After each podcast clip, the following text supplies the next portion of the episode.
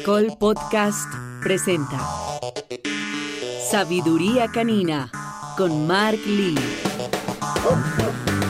Mi perro es muy hiperactivo. ¿Qué hago? En muchos hogares escuchamos permanentemente y esto hace parte de las consultas que hago a través de mi página web www.marklee.co donde usted puede agendar una cita virtual si eh, no puede ser presencial o también una cita presencial si estamos en una zona geográfica donde lo pueda atender.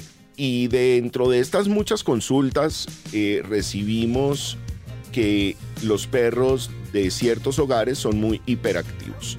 Mi perro es muy hiperactivo. ¿Qué hago? Pues hoy, en este episodio de podcast de Mi Sabiduría Canina, les voy a enseñar un poco cómo manejar esta situación. Yo creo que es clave entender el proceso de nuestros perros, no solamente eh, a través de aprendizaje del que hemos hablado y de la estructura que le queremos dar desde el inicio y el tema de los cachorros y demás, sino también entender hasta qué punto estamos hablando de una situación de hiperactividad o de pronto no. De pronto son cuentos nuestros. De pronto es una interpretación que le estamos dando a un par de comportamientos. O de pronto simplemente le queremos llamar hiperactivo, pero no sabemos realmente si es o no es. No sabemos realmente si estamos generando de pronto una conclusión equívoca. Pues miren que yo he descubierto que muchas veces esto ha sido erróneo. Ha sido una conclusión anticipada y un poco desviada de la realidad de muchos de los eh, tenedores de mascotas. No podemos catalogar a un perro hiperactivo simplemente porque hace un daño o porque quiere jugar todo el día o porque decimos coloquialmente es que no se queda quieto ni un segundo. No, yo no creo que eso sea verdad. Y les voy a enseñar algunas maneras, en principio, de cómo interpretar algunos temas de comportamiento pero también de cómo manejar con algunos tips o herramientas que les voy a recomendar este tipo de situaciones para que ustedes puedan mimetizar esto que podríamos estar llamando mi perro es un hiperactivo. Los cachorros aprenden a ser inquietos si no les enseñamos a ser disciplinados. Sucede lo mismo con los niños. Si ustedes desde pequeños no le enseñan a un niño a llegar a un restaurante, sentarse juiciosos en una mesa, coger los cubiertos de manera correcta y sentarse a comer, pues cuando grande no lo va a saber hacer. Si usted no le enseña desde el principio de su etapa de vida de una manera responsable a comer verduras, tomar el vaso de una manera correcta, de pronto no hacer ruidos cuando está tomando eh, líquido, pues cuando sea grande no lo va a saber hacer. En el caso de los cachorros perros, pues si usted permite que un cachorro, bajo su propia creatividad, desarrolle sus comportamientos, pues vamos a tener una gran influencia de las diferentes razas y vamos a tener un comportamiento poco parametrizado, con muy pocos límites, como les enseñé de mis cinco pilares, y evidentemente vamos a generar comportamientos reactivos que van a hacer que una vez saquemos a los perros de esa libertad, van a manifestar una inconformidad. Van a reaccionar, van a gruñir, o van a ladrar, o van a morder. O van a hacer un daño, morder la correa, sacar la tierra de una matera. O de una maceta, de pronto dañar una almohada, un cojín, un colchón, un sofá. Todo eso para decir, no estoy conforme, necesito atención. Pues claro, porque los perros, pues no podemos dejar que se formen y que se construyan por sí solos. Necesitan de nosotros. El perro es 100% dependiente del humano, para todo. Porque si no está en manada para que otros le enseñen, que deberían ser mayores, pues necesita al humano.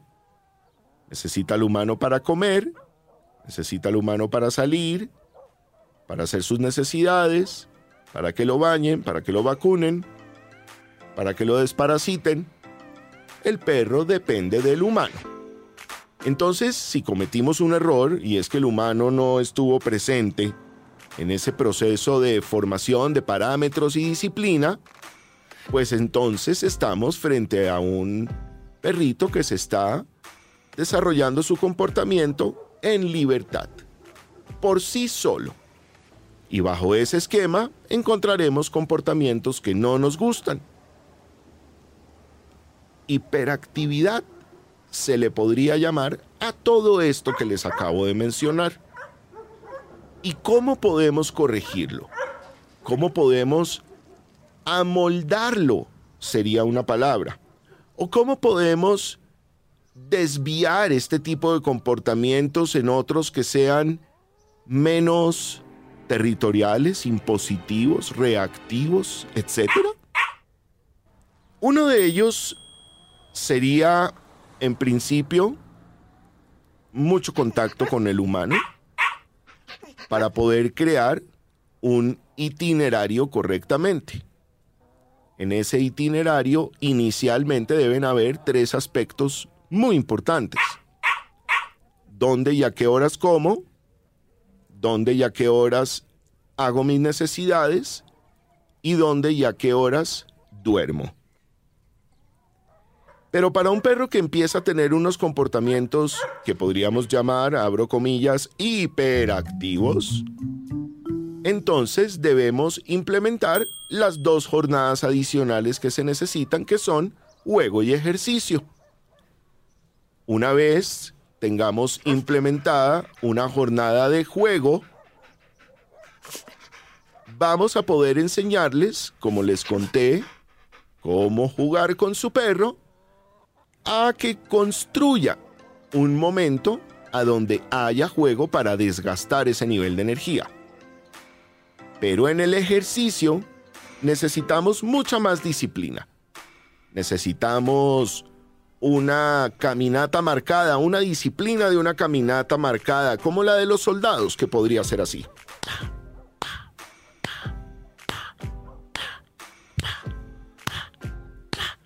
Así vamos marcando un ritmo, porque el ritmo, así como para nosotros en la canción, en el baile y en la manera como construimos nuestras rutinas, el ritmo es muy importante.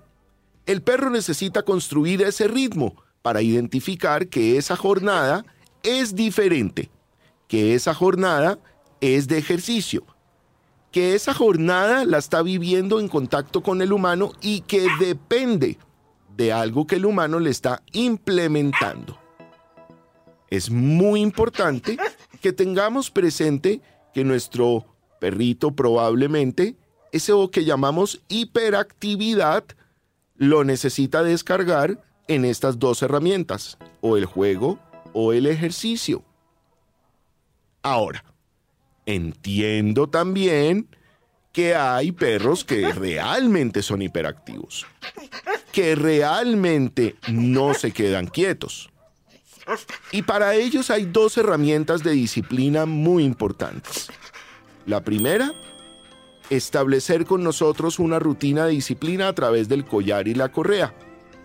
Como les he mencionado, si nosotros utilizamos el collar y la correa también en interiores, o sea, dentro de nuestra casa, en la oficina, en, la, en, el lugar del centro comercial a donde vamos con ellos y demás, le vamos a enseñar a tener momentos en que no hay indisciplina, no puede ser inquieto y debe estar con nosotros.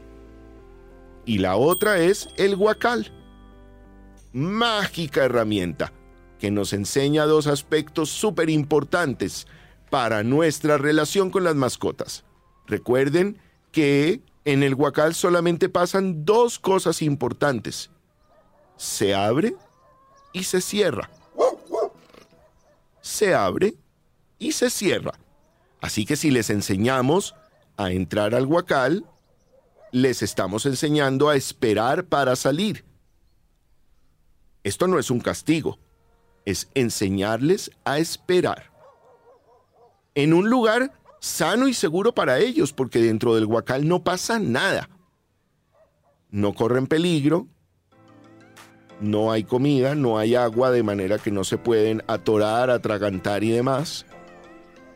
No hay riesgos de otros animales, no hay riesgos de que se atoren con un peluche, con un juguete y demás, no debe haber nada, porque necesitamos enseñarle al cerebro a esperar.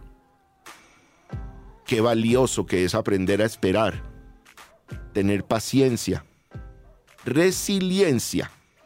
Así les enseñamos a nuestras mascotas a esperar en estado de calma. Y yo les he enseñado a ustedes que la única manera que aprenden es en estado de calma.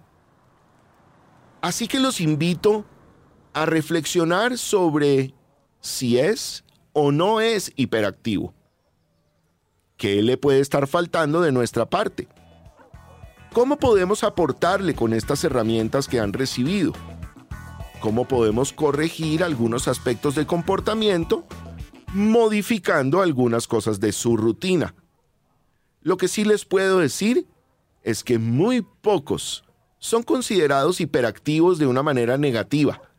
La mayoría logran sobrepasar estos juzgamientos de nosotros los humanos a través de nuevas dinámicas de vida, nuevas herramientas, nuevas maneras de organizar un itinerario correcto y por sobre todo por estar conectados con mi sabiduría canina.